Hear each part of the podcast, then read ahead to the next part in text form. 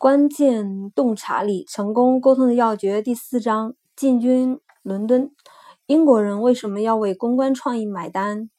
在美国，我们面临的是一大难题是其他优秀公关企业的竞争。在英国，我们要克服的是公关这一概念。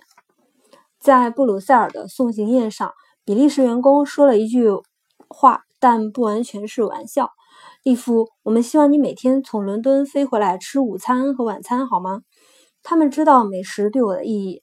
伦敦不是一个美食家的久留之地。当时，普通的英国人并不讲究吃喝。餐馆多半按需经营，恐怕也只有英国人才能做出这么清汤寡水的菜。你要挑出豌豆和芽甘蓝，免得它们飘走了。但四十多年后，英国的美食自成一体。其实我要说的是，英国最大的变革不是经济，也不是政治，而是厨艺。美食事关商业、旅游和一个国家的形象。英国完成了这一重任。不可思议的是。英国成了世界美食之都。按某些导游手册的说法，英国的美食世界第一，餐馆的质量和品种，连法国一流的大厨都交口称赞。